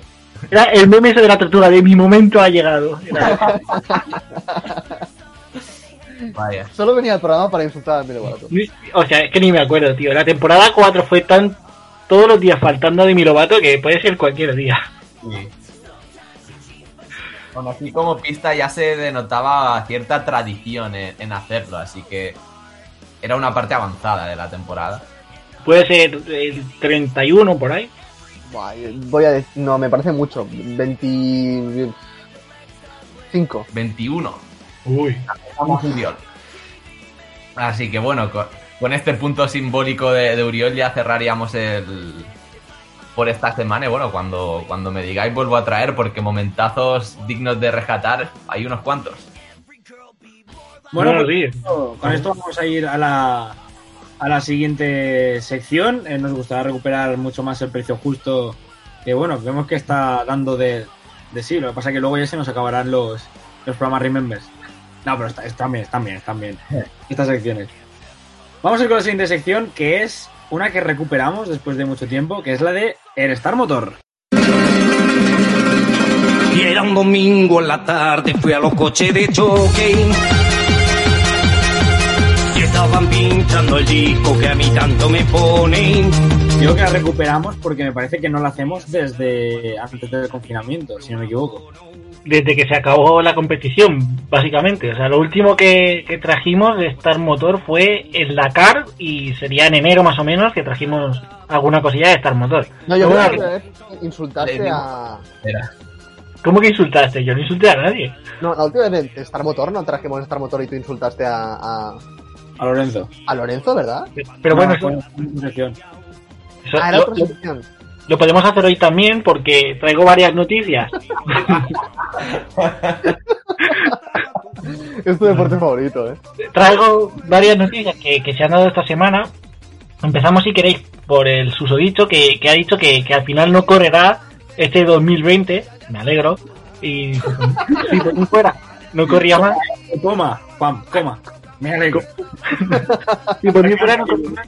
Y es que como, como bueno, la, la temporada está un poco ahí, que no se sabe qué va a pasar, con, ni con MotoGP ni con Fórmula 1, no se sabe qué va a pasar, pues los, los equipos no se la juegan a tener pilotos de pruebas y cosas así, contra menos gente haya compitiendo, en plan, que no sea de, o sea, de nivel externo, contra menos gente, mejor. Así que, buena noticia de, de que, de que no compita. Otra buena noticia será cuando sepamos cuándo vuelve la competición. Y vamos a, a lo relevante, que es que ha saltado la sorpresa. Hay que decir que esto eh, está grabado de miércoles. A lo mejor de aquí al viernes eh, la noticia ha avanzado. Pero es que eh, Sebastián Vettel se va de Ferrari. Ha saltado la noticia y se va de Ferrari. Cosa que a mí me parece muy bien porque ha quedado un poco demostrado que él es buen piloto, nadie lo niega. Pero que en sus campeonatos, en los cuatro campeonatos que él tiene, ayudó mucho que estaba en la mejor escudería, que era Red Bull él ha pasado a, probablemente la, escudería más legendaria de, la historia de la Fórmula 1 y se ha demostrado que, que no, no da. Él no llega a ser campeón como lo fue con Red. Sí que es verdad que se enfrenta a Mercedes, pero no es excusa porque Ferrari, en cuanto a coche, tiene un cochazo. Le puede plantar cara tú a tú a los Mercedes. De hecho, Leclerc, lo hemos visto esta última temporada, que siendo un, un piloto que no tiene mucha trayectoria, es, digamos, tendrá 3-4 años en la Fórmula 1, ha estado ahí peleándole a los Mercedes. Y Vettel, que es tetracampeón, pues se ha quedado un poco atrás y ha demostrado que el Ferrari sí que, sí que le viene grande. Y se habla de que Carlos Sainz Jr. podría ser el sustituto de, de Vettel en, Ferrari, ya que Carlos Sainz eh, ahora, esta temporada, acababa contrato con McLaren y bueno, ya estaba como futurible para, para Ferrari, pero eh, con, con lo del coronavirus que no se va a correr este año seguramente, y ya que él va a acabar contrato con McLaren sí o sí, pues es probable, es ya, ya digo, esto está grabado miércoles, a lo mejor el viernes ya se ha confirmado, pero es probable que, Carlos Sainz Jr. sea nuevo piloto de, de Ferrari, cosa que a mí me parece perfecto, porque volver a ver a un español ganar sería la hostia. Ya que hoy, eh, miércoles, ¿qué día estamos hoy? A ver, miércoles día 13 de mayo, que es, lo repito, estamos grabándolo, es- se ha cumplido siete años de la última victoria de Alonso. O sea, siete años ya de la última victoria. Fue su número 32 y fue en, en el circuito, en el circuito de, de Italia, en, en el Gran Premio de Italia, el último, el penúltimo año suyo en, en Ferrari. Y hablando de Alonso, se ha dicho de que, como seguramente hasta la temporada que viene no vuelva la, la Fórmula 1, bailarán un poco los asientos. Y uno de los directivos de Renault ha dicho que puede ser que Alonso vuelva a Renault. Sí que es verdad que Renault ya no es lo que era, es un, un equipo ya de, de media tabla, pero a mí personalmente me hace ilusión ver a, Fernando Alonso volver a la Fórmula 1 y en el equipo que, que le hizo ser eh, una leyenda, en Renault. No sé vosotros, ya sé que de Fórmula 1, excepto Héctor, los demás poco, pero son buenas noticias que ya para de cara a la temporada que viene lo hacen un poco más interesante. Pero es que Alonso en Renault ya, ya han sido varios intentos, entonces para que sea un equipo de mitad baja de la tabla, eso ya lo hemos visto. A mí me gustaría el plot twist de que Ferrari fichara a Carlos Sainz, pero al Carlos Sainz senior. Sí, a- a la. Pero bueno, aparte de eso, el Junior me, me parece un fichaje lógico, con sentido y, y que creo que puede rendir bien, sí. Hombre, una pareja joven, Leclerc y, y Sainz Jr., Mm. ¿por qué no plantarle cara a los Mercedes que, sin, como mucho 2022, a Mercedes se le acaba la- el chollo este de, de tener el mejor coche y así igualarán un poco las cosas? Mm. Y bueno, en cuanto a los demás, no se sabe. No, Eh, ¿Tú crees que Alonso en Renault haría algo realmente? Ahora, bueno, vamos, ahora por ahora. Renault es un equipo que, que no es malo del todo, tiene tiene buen coche, buen motor y algún podio podría rascar muchos puntos. Siempre estar entre, entre el- los 10 primeros sí que podría estar, puntuando casi siempre. Porque quitando que Renault es lo que es, pero Alonso la, la calidad la sigue teniendo. De ahí a ganar cosas, lo veo más complicado. Pero bueno, con la edad que tiene ya Alonso, el volver a la Fórmula 1, con el pastizal que va a ganar y en su equipo, digamos, pues oye, nunca está mal. Bueno, como lo del Dakar no le salió muy bien, que se diga. Pero eh, es que, lo, ¿cómo lo de la- le salió bien? Él quedó decimotercero del Dakar. O sea, participó mucha gente, que quedó bastante bien. Lo que pasa es que iba con un hype muy alto, pero quedó muy bien. Y que reventó más un coche. No, eso sí, eso, eso siempre. Eso siempre. pero que, que no le fue mal dentro de que era su primer año en el Dakar. Hmm. Lo que, volviendo al tema motos, eh, yo escuché que, que era una posibilidad correr el Gran Premio de Jerez en julio, sin fans, a puerta cerrada, pero si atamos cabos, eh, Jerez, julio, 50 grados, no sé, Sí. mono, plan, El, el asfalto calentito, sí. No, no, es que es eso, es que en algunos circuitos sí se podría correr, pero es que en otros circuitos del, del panorama internacional no, y hacer un mundial corriendo en 3-4 circuitos, pues como que no tiene mucha gracia. mm, Yo, si fuera la Federación Internacional, bueno, la FIA, yo este año no, no tendría competición de motor, mm. porque en, en algunos países puedes, en otros no, no sé, no, o quizá en Yo- incluso, tendría más sentido. En invierno sí, pero es un poco. Con la Fórmula 1 y la MotoGP pasa lo mismo, que si los aficionados, el, la competición pierde mucho. El- como, como en todos los deportes, pero sigue siendo competición. no sé, no sé. Yo, yo, si por mí fuera, no, esta temporada dejaba en blanco y, y la que viene ya se seguiría.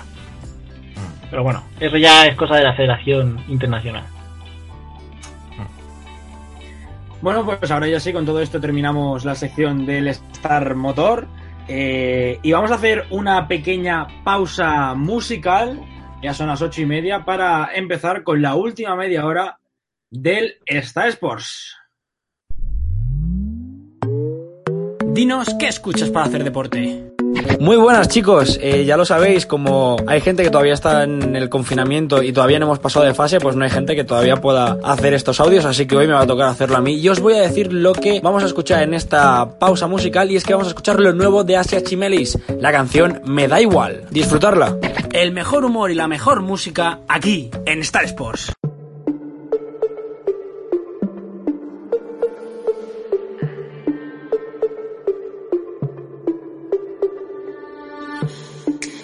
Hago lo que quiero, no es lo que tú me ordenas. Ese no te gusta, problema que tú tienes. No me puedes atar, no soy perra para encadenar. Y por mucho que ladres, I don't give a fuck.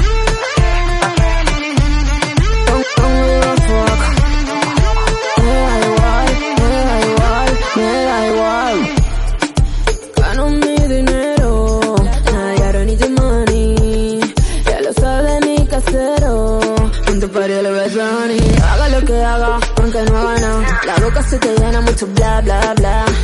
No vas a intoxicarme, a eso ya es muy tarde. No me puedes atar, no soy perra para encadenar. Y por mucho que ladres, don't give a fuck.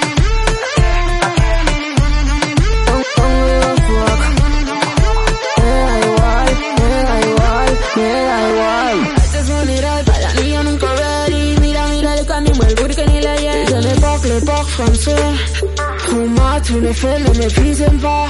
Cuidado no te confundas, yo también tengo pistola. Si te portas bien disparo, si te gominola, nah. Ya me las con mi sola, can't do it like vodka, cola. En, verdad quieres y no me quieres Solo quieres tenerme pa' que sea quien tú quieres Y, y yo sonando en este Pa' ti todo misterio, pa' otros un ejemplo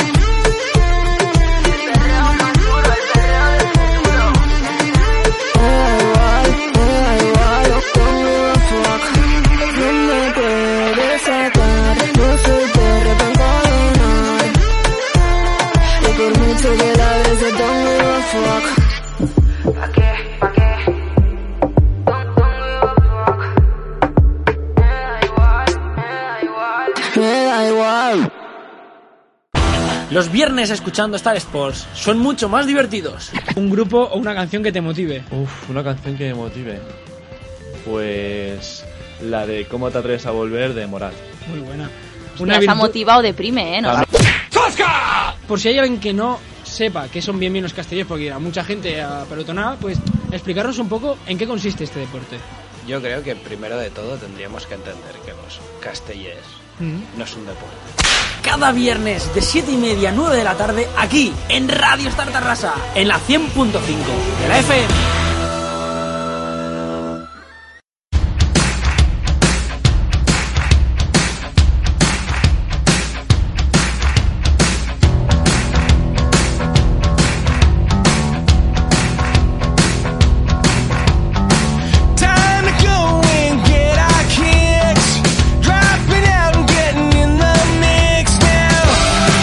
Pues empezamos ahora sí la última media hora del programa y lo hacemos con estrellados, Uriol. Pues sí, hoy traigo un estrellados de esos típicos que tanto pueden traer estrellados como inagresivos, porque va, va un poco de la mano todo. Y estoy hablando de Hope Solo, ¿os suena? Hope Solo. Sí, la portera Por- Estados Unidos. Portera internacional exactamente con Estados Unidos. Prima, prima de Han Y- Solo. Exacta, sí, exactamente, sí. Chiste, es que es para matar. Joder, es que... ¿Para qué coño sigo viniendo? Al, al nivel de, de Disney, ¿no? Es un chiste totalmente Ah, Disney. sí, al, al nivel de la película de Solo, literalmente. Claro. Y bueno, básicamente, como decíamos, portera internacional con Estados Unidos y considerada por muchos la mejor portera incluso de la historia del fútbol femenino. Eh, pero bueno, sus actuaciones en el campo siempre se vieron bastante eclipsadas y manchadas por su mala actuación tanto en vestuario como en su vida privada, ¿no?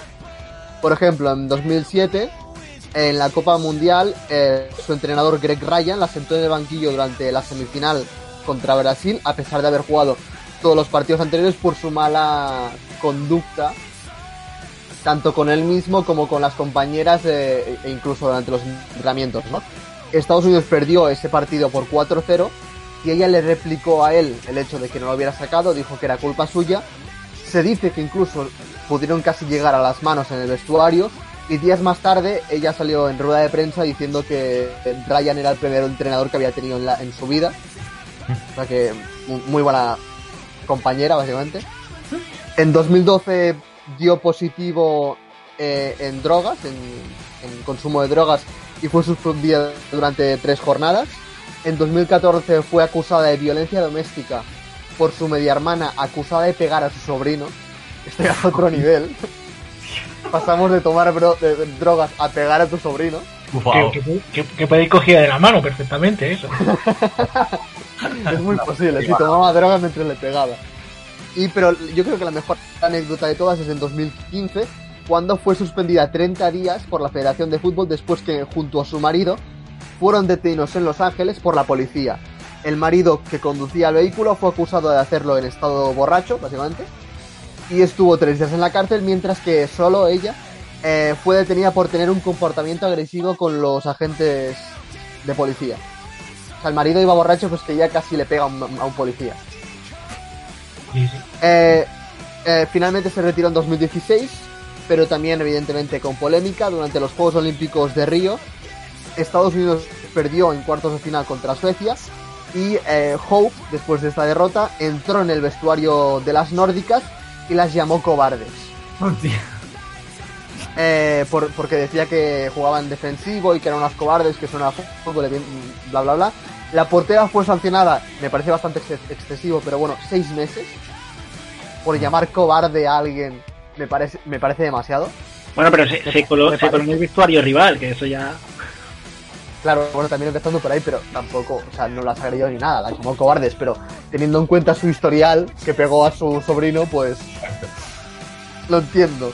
Y bueno, básicamente eh, ella decidió que a raíz de la sanción era muy larga, bla, bla, bla, ya tenía unos 35 años y decidió, no, 35 me he pasado, no, unos 32 o algo así y se retiró. Sí, luego, aparte también, voy a añadir dos, dos más para la lista. Tuvo. Es que, eh, es que hay muchas, es una pasada esta señora. Tuvo una eh, con una compañera de su propio equipo era una defensa que en medio de partido er- era la compañera de colores tú negra defiende tal no sé qué a, a grito pelado y era como ¿qué haces? Eh, es tu compañera, no la trates así. Y luego también, eh, cuando se filtraron aquellas imágenes de, de famosas, de aquellas que robaron de iPhones y cosas así, ella también le filtraron un montón de, de imágenes suyas eh, con desnudos y tal, y se formó una que iba a denunciar todo el rollo. O sea, es un espectáculo Hope solo. Pero sí que coincido con lo que ha dicho Uriol, que yo creo que es una de las pocas porteras de fútbol femenino re- reconocidas a nivel mundial. O sea, Sandra Paños, pocas más, habría decir yo más de porteras de fútbol femenino. Ella es un icono en cuanto a eso. Bueno, también porque Estados Unidos durante muchos años ha tenido ese impulso con el fútbol femenino y tal. Pero sí es lo que dices tú, pero sorprende mucho que esto, que tenga la imagen de, de muy buena portera, pero luego te miras lo que ha hecho en su vida privada y cómo era de compañera en vestuarios, y, y para eso no entres en el fútbol. Hombre, al final es el debate de separar a la persona de la figura. O sea, claro, como, como, como figura tienes que ser también buena persona para... Sí, que, que, no, es, que no es un ejemplo para los niños esta. Básicamente. Además, si no me equivoco, cuando he comentado lo de su entrenador que dijo que era el peor entrenador, etcétera, yo creo que en ese momento era capitana. Vaya, Son, habla peor de ella. Puede ser. ¿Cómo llegó a ser capitana de, de un equipo con esa actitud? Por, por veteranía, imagino. Porque Sí, si no por yo creo que no sí, tiene. que sería porque sería de las más veteranas del, del equipo, si no. Igual le, le pegó a la, a la que era capitana antes para hacerlo ella y... la- Bueno, pues con esto damos finalizado la sección de estrellados, violentos, racistas. No sé, un poco, No, un poco, sí, sí. Una un mezcla. poco de todo. Es decir, coges a cualquiera de Vox, lo metes en la sección y entra perfectamente. Pero Por bueno. estrella- estrellados, por, por desgracia, no son estrellados. No, eso es verdad, eso es verdad. Bueno, Ortega hizo un poco, ¿eh? está por ahí. ¿Cómo nos metemos en jardines, eh, pero de gratis? eh? Esta vez ha sido Ferran, ¿eh? No, sí, Sí, ya-. Siempre lo hago yo, lo de meterme un jardín. Pero bueno, Alerta jardín. tenemos que tener un, un, Un aviso. botón de jardín. Alerta jardín. Bueno, vamos a ir con la siguiente sección, que hoy sí que entra, y es la de la NBA.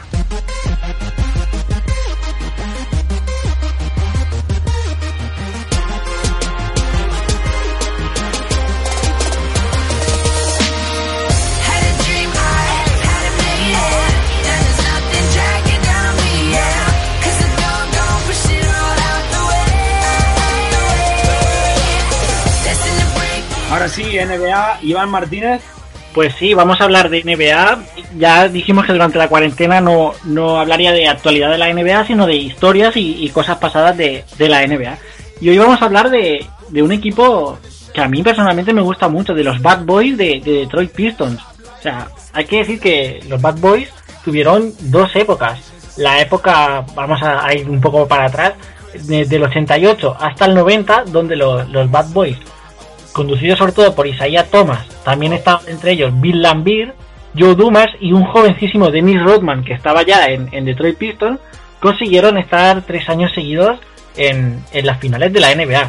Una NBA que casi siempre estaba por esa época dominada por Lakers y alguna vez eh, Philadelphia 76ers o Boston, pues los, los Detroit Pistons en del 88 llegaron a la final contra los Lakers y perdieron 4-3 fue una final espectacular, una de las mejores de, la época, pero perdieron los Pistons. Al año siguiente volvieron a repetirse esas finales Lakers-Detroit, pero Detroit ya con eso, sobre todo con esos cuatro hombres que he dicho, ganó 4-0 a los Lakers y, se consagró como uno de los equipos eh, revelación y, del momento en, en esa época.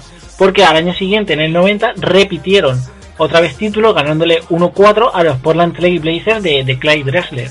Luego a partir de ahí siempre llegaban a semis, tal, hasta que esa generación, sobre todo de, de estos hombres, de Thomas, Bill Lambier, eh, Joe Dumas y Rod, Rodman, cuando ya cambió de equipo, que se fue a San Antonio, ya los Detroit dejaron de ser ese equipo de, Bad Boys que acabó con la racha de los Lakers. Hasta el año 2003, pues la temporada 2003-2004, donde juntaron un quinteto espectacular y llegaron a- a ser campeones ganándole otra vez a los Lakers. Unos Lakers que venían de ser eh, tres años seguidos campeones con Shaquille O'Neal y Kobe Bryant en sus filas Y era un quinteto formado por eh, Chansey Billups, que era eh, un poco el, referente del equipo. También Richard Hamilton. Todos nos acordamos de Richard Hamilton porque jugaba con una máscara de protección en la cara. O sea, no sabes muy bien quién es, pero te acuerdas de, de que había un jugador que jugaba con una máscara y era Richard Hamilton. También un jovencísimo Tyson Prince y los, los Wallace. Ben Wallace, eh, un hombre espectacular que no fue drafteado en, en- en la NBA y consiguió ser uno de los mejores reboteadores y defensas de la historia. Y Rashid Wallace, que este ya es un guarro profesional o uno de esos viejos, viejos leñadores de, de la NBA. Pues ganaron ese título en el 2003-2004 a los Lakers. Y al año siguiente fue el, el año de la gran pelea en el, esa pelea que hemos hablado tantas veces de, de Malice at the Palace, eh, cuando se pelearon contra los Indiana Pacers eh, al principio de la temporada 2004-2005. Hubo muchísimas sanciones, eh, Ben entre ellos, normal, fue el que lo empezó todo. Y pero aún así llegaron a, la final de ese mismo año contra San Antonio Spurs. Lo que pasa es que San Antonio Spurs ya tenía jugadores como Duncan, Ginobili y Parker y era muy difícil eh, ganar a esos San Antonio. Pero mucho mérito porque muchos años después tuvieron otros dos años gloriosos y era como el retorno de los Bad Boys, sobre todo con estos cinco hombres. Yo creo que si en esa temporada, la de la pelea contra Indiana, no llegan a tener sanciones y, cosas así, quizá en las finales contra San Antonio podrían haberse llevado el doblete otra vez. Y bueno, cosas sobre Detroit. eh, Detroit Pistons, el nombre de Pistons viene de, de pistones, que es eh, un, para los que sepan de coches, es una pieza que, que va en los... Yo no sé mucho, ¿eh?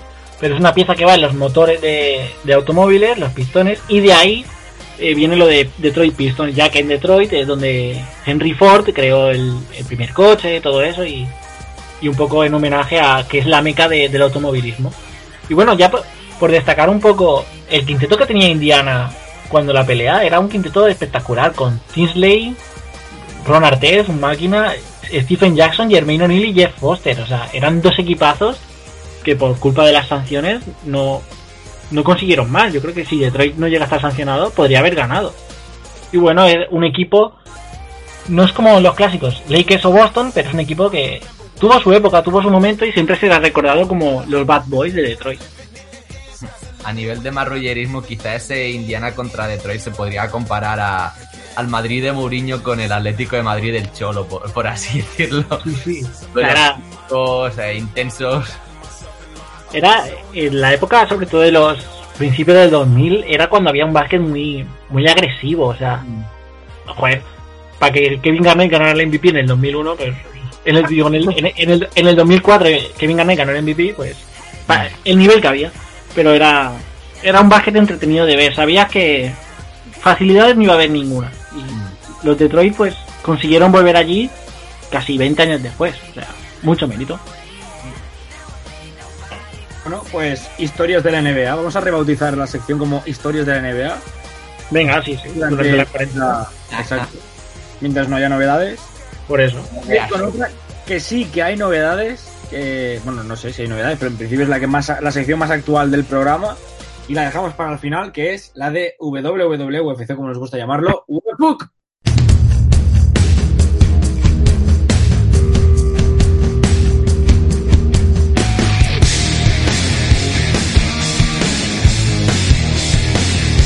Así es. Webbook. Hay muchísimas novedades, tantas que intentaré meterlas en, el tiempo que, nos queda. La principal, una noticia bomba que se produjo este lunes, aunque se venía rumoreando. Becky Lynch, la que ha sido la referente de- del wrestling femenino, main event de WrestleMania, seguía siendo campeona de la división femenina durante más de un año y ha sido una de las, sí, toda una pionera en su época. Eh, ha confirmado su embarazo. Be- Becky Lynch va a ser madre, por lo tanto, pues estará de baja en lo que eh, afecta al wrestling un año aproximadamente.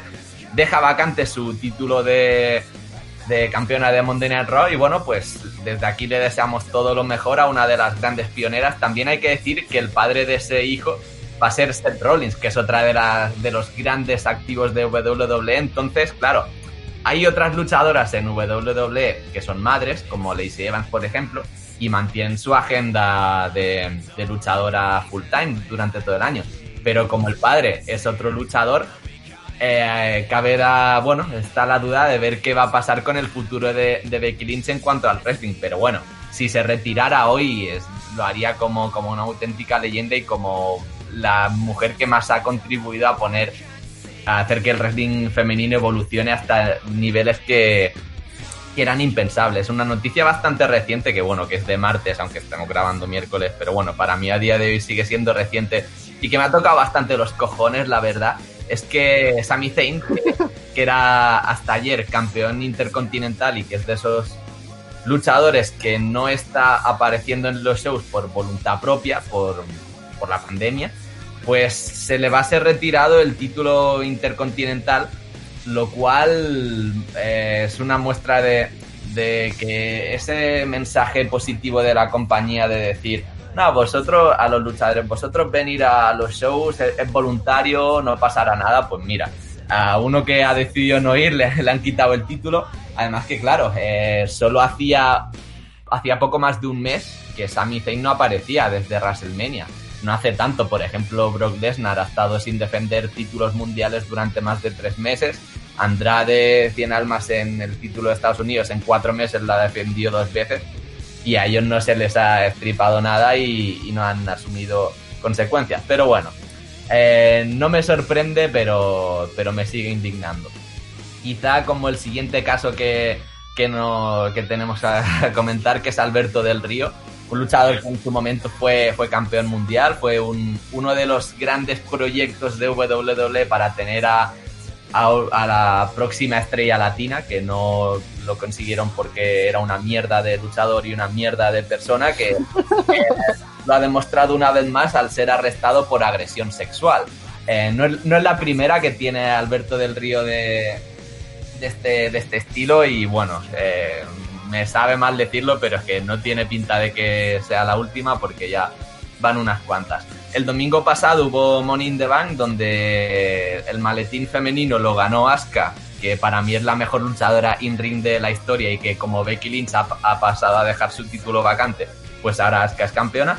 Y en el de chicos ganó Otis, que por así decirlo es un luchador de un estilo bastante cómico, por así decirlo, que no te pega para nada como futuro campeón mundial, pero yo creo que W ha, sido en plan, mira, está siendo todo una mierda con, lo, con esto de la pandemia, la cuarentena, vamos a hacer alguna locura y, vamos a apostar por Otis, que bueno, o sea, a mí lo que sea crear o intentar crear nuevas estrellas no me parece mal, pero como mínimo me sorprende pudiendo dar un título o una letina a gente mucho más válida. Pero bueno, en cuanto a UFC, tuvimos eventazo el sábado pasado, se pudo realizar por fin UFC 249, el que para mí, eh, o sea, en mi opinión, fue el, el, evento de la historia de UFC donde hubo más calidad repartida durante todas las peleas, porque sinceramente algún pay-per-view de este estilo, con, a lo largo de 10, 11 combates, con un poco de suerte te puedes encontrar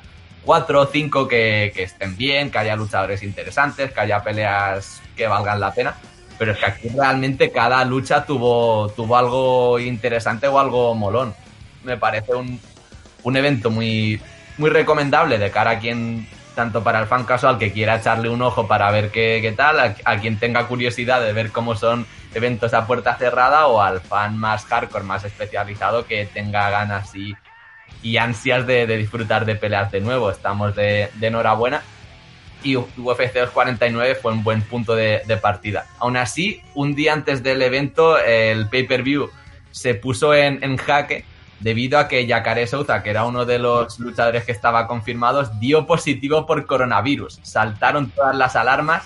Parecía, bueno, se, se rumoreaba que el evento se pudiera cancelar. Al final siguió para adelante hay que decir que Yacaré durante esos días había sido de los luchadores que más eh, distanciamiento de, y medidas de seguridad higiénicas había tomado y de momento no parece que, que haya habido ningún, ningún contagiado más. Como anécdota, los luchadores de UFC compartían hotel con los luchadores de wrestling de All Elite, ya que todos están grabando eventos en Jacksonville, pero no parece que nadie más haya sido afectado. Así que ya en lo deportivo, en cuanto al evento, hay, han habido mucha, mucho material y muchas peleas interesantes, pero a destacar el intento de asesinato de Francis Ngannou que a los 20 segundos acabó con, con que era uno de, de los eh, oponentes que más se parecían al estilo de Ngannou. Y es que el camerunés, eh, sus últimos cuatro combates han durado un total, sumándolos todos, de dos minutos. Y todos Es que eh, Engano es un bestia. ante luchadores de que han sido top 5 mundial y competencia realmente seria. Es un bestia, como dice Iván, es, es un animal y, y cuando luche por el título, que ya va siendo hora, pues tiene pinta, tiene serios eh, pa- tiene serias papeletas para ganar el cinturón. En cuanto al main event, bueno, sí, en el co-main event tuvimos a Henry Cejudo ganando a Dominic Cruz, que es una de las grandes leyendas de las 135 libras, y Henry Cejudo pasa a la lista de retirados jóvenes, ya que a sus 33 años dijo que, que deja el mundo de las MMAs, pasa a dedicarse a su familia y se retira de un campo tan exigente. Hay que decir que la palabra de un luchador que, que dice retirarse de UFC no vale mucho porque al final acaban volviendo casi todos, pero de momento Cejudo se, se mete en este, entra en este club. Y en el main event tuvimos, saltó la sorpresa, ya que Justin Gaethje cortó el invicto de 12 victorias consecutivas de Tony Ferguson, fue un combatazo. A mí me sorprendió ver a Justin Gaethje tan bien puesto y tan sólido, no porque sea mal luchador, que es, que es un genio, pero porque aceptó ese combate solo con un mes de antelación y con una preparación muy justilla. En cambio vimos a un Tony Ferguson primero con una estrategia lamentable y con, y con unos movimientos y una dinámica más lenta, menos creativa de lo que estamos acostumbrados, luchó muy por debajo de, su nivel. Y bueno, como hemos hablado muchas veces de lo loco que está, Tony Ferguson acabó el combate destrozado, o sea, con la cara hecha polvo porque Justin Gaethje es un animal. Y, al, y a horas después, una de las imágenes míticas era ver a Tony Ferguson en el hospital con la típica bata y con el suero bailando salsa y con, la cara destrozada y bueno, dando no sé si decir tranquilizando a sus fans, porque esa actitud en esas condiciones muy normal no es, pero bueno, como mínimo físicamente daba su ok. Eso sí, un minuto de silencio por el Tony Ferguson contra Khabib, que cada vez es más lejos, está más lejos, por no decir que ya tiene pinta imposible, porque claro, el ganador de este combate iba a luchar contra Khabib cuando Khabib vuelva. Eh, el ganador no fue Tony Ferguson y ahora todo pinta un Khabib contra Justin y seguramente a finales de año o a principios del que viene. Pero vaya, eh, si la pelea ya estaba agafada de por sí, pues ahora directamente pasa a ser una opción que, no es factible. Eh, la vida es injusta para Tony Ferguson, que, que de por sí no tendría, él si hubiera querido, no tendría por qué haber aceptado este combate porque él estaba en todo su derecho de esperar a Khabib. Pero bueno, al final eh, tomó el riesgo y es Justin Gaethje el nuevo campeón de las 155 libras. Campeón interino porque va a tener que luchar después contra Khabib, que es el campeón absoluto. Bueno, pues con esto vamos a dar punto y final porque. bueno, me he quedado hasta sin voz, creo. Eh, bueno, porque ya es la hora, porque quedan dos minutos para que sean las nueve. ¿El qué? No, da- que damos punto y final porque no queremos invadirle más tiempo a, a Elo Vítalo. Exacto. Que digo que faltan dos minutos para las nueve, siempre que Adolescencia haya acabado su programa a tiempo. Entonces, Siempre tienes que decir, ¿eh? Siempre. Entonces, La pollita. Vamos a. En verdad, nos da igual empezar siete minutos tarde, pero. ok. Es que soltamos la puya. Eh, ahora sí que sí, eh, acabamos con el programa.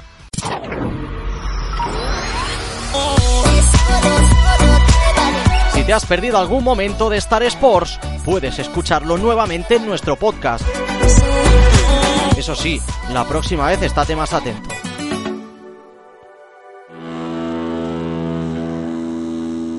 Bueno, pues ahora sí que sí, ya terminamos con el programa. Uriol Manrique, muy buenas tardes. Buenas tardes. No sé por qué dice buenas tardes. No sé. Y buenas Adiós. noches. Y buenas Ah, noches. Muy buenas tardes, muy buenas noches. Bueno, que pases un fin de semana muy bien. Héctor Morcillo. Eh, Feliz yo que me centro en ti, eh, Uriol, para que puedas decir ahí, bueno, que semana, que- normal. Eh, nada, nosotros nos despedimos, os dejamos ahora sí con Ailo Fitalo. Y nada, que paséis un buen fin de semana y nos vemos la semana que viene. ¡Chao!